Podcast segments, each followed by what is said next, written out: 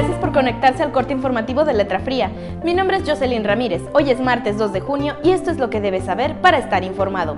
Las noticias como son comienzan aquí. Hoy se cumple un año de la tragedia en San Gabriel. El domingo 2 de junio del 2019, el río Salsipuede se desbordó y se llevó todo lo que se encontró a su paso, quitándole la vida a al menos 5 personas, afectando a 3.000 habitantes y provocando daños en 1.000 viviendas, de acuerdo a las cifras oficiales del gobierno del estado. El 3 de junio del año pasado, el gobernador Enrique Alfaro prometió invertir 120 millones de pesos para construir 8 puentes vehiculares y peatonales, así como el acondicionamiento de los 4.5 kilómetros que conforman el río. Estas obras de defensa que evitarían otro desbordamiento como el que vivieron los gabrielenses. Aquel 2 de junio no han sido terminadas.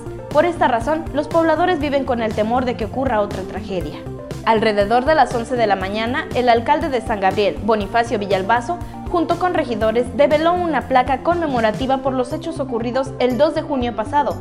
En la placa no aparecen los nombres de las víctimas de la tragedia, pero sí los nombres de las autoridades locales, situación que ha molestado a la población. Este lunes, la Plataforma Federal y la Secretaría de Salud Jalisco notificaron el primer caso positivo de COVID-19 en la huerta, sin embargo, el presidente municipal Israel Mendoza aclaró que este caso es adjudicado, debido a que la paciente tiene su credencial con domicilio en el municipio costero, pero no radica ahí. A su vez, notificó 42 contagios nuevos de COVID-19 para acumular 1.802 casos confirmados en todo el estado.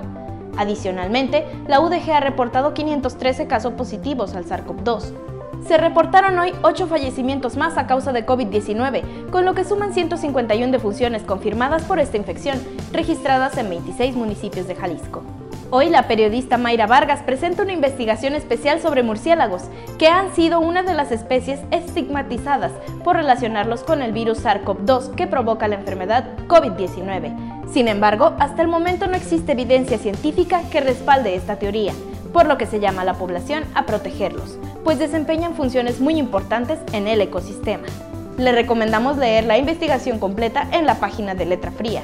En materia legislativa, en el marco del Día de la Marina Nacional, la presidenta de la Comisión de Marina de la Cámara de Diputados, Mónica Almeida, diputada federal en el Distrito 18, aseguró que dicho organismo legislativo seguirá impulsando el crecimiento de la Marina Mercante y Naval en México, para que se convierta en uno de los ejes principales de la economía nacional. Las noticias del día terminan aquí. Este espacio es patrocinado por Llantas y Servicios Robles, Exportaciones Cepeda y Nissan Rancagua. Nos despedimos a nombre de Israel Aguilar y de todo el equipo de Letra Fría. Les deseamos un excelente día y nos vemos mañana con más noticias.